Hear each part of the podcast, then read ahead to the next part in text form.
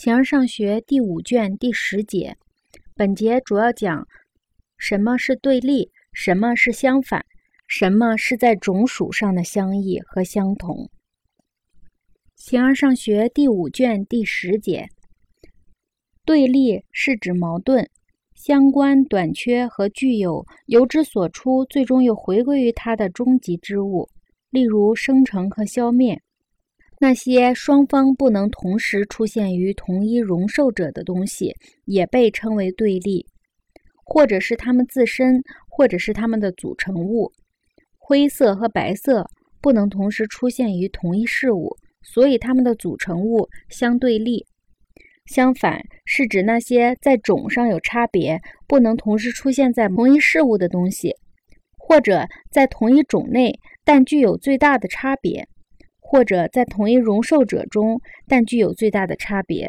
或者隶属于同一潜能，但具有最大的差别；或者是指其差别最大，或在单纯的意义上，或在种上，或在属上。另一些东西也被称为相反，有的由于具有这些性质，有的由于容受这些性质，有的由于能产生和承受这些性质。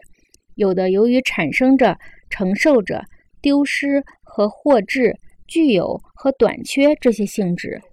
既然一和存在都有多重含义，从而那些和它们相关的其他东西也必然有多重含义。相同、相异和相反就是这样，其意义因每一范畴而异。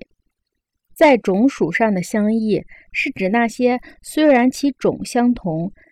但并不相互从属的东西，还有那些虽然存在于同一种内，但具有属差，以及在实体中具有相反的东西。